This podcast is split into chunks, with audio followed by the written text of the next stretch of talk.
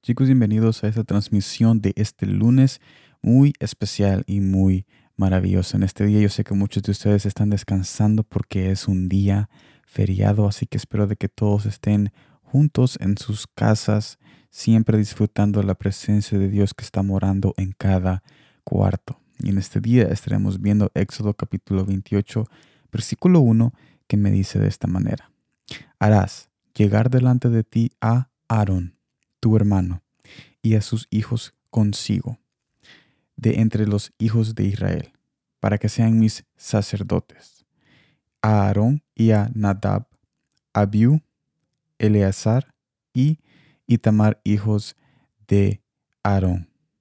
Todos tenemos esos zapatos que cuidamos mucho, tenemos esos vestidos y pulseras que nos encantan, hay un deseo de verse bien y tener una presentación atractiva en la sociedad.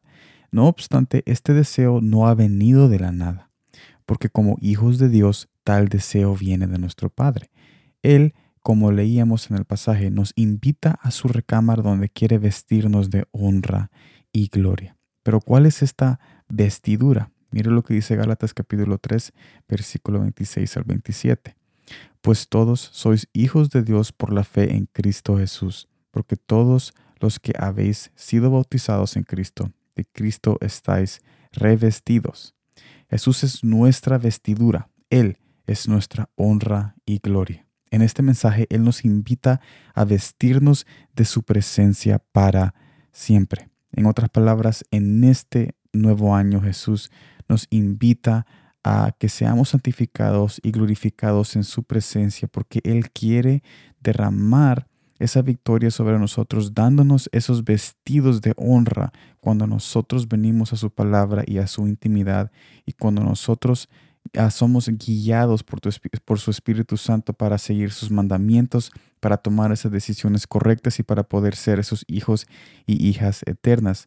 Así que yo los invito a que ustedes en este nuevo año se vistan de ese vestido de victoria y de gloria que Jesús quiere darle a cada uno de ustedes para que cuando nosotros andemos en nuestros trabajos, andemos en las escuelas, en nuestros hogares, no estemos nada más solo aparentando que somos hijos de Dios, diciendo que somos espirituales o que somos que tenemos mucha fe y que, que, que lo otro no. Estos vestidos hermosos y honrosos sirven no para aparentar y no para poner a, celos a otra persona o sentir mal a otra persona. No, estos vestidos sirven para que seamos la luz de este mundo y que podamos atraer a otras personas a esa luz para que ellos también puedan ser revestidos. Así que los invito a que tomen este mensaje como una invitación a revestirse en este nuevo año de su gloria, de su presencia y de su amor eterno. Nos vemos mañana en el próximo transmisión de Pausa Divina. Gracias por estar hoy en esta transmisión y yo bendigo a cada persona que está escuchando este mensaje. Gracias por estar aquí. Nos vemos mañana y como siempre, gracias por el tiempo.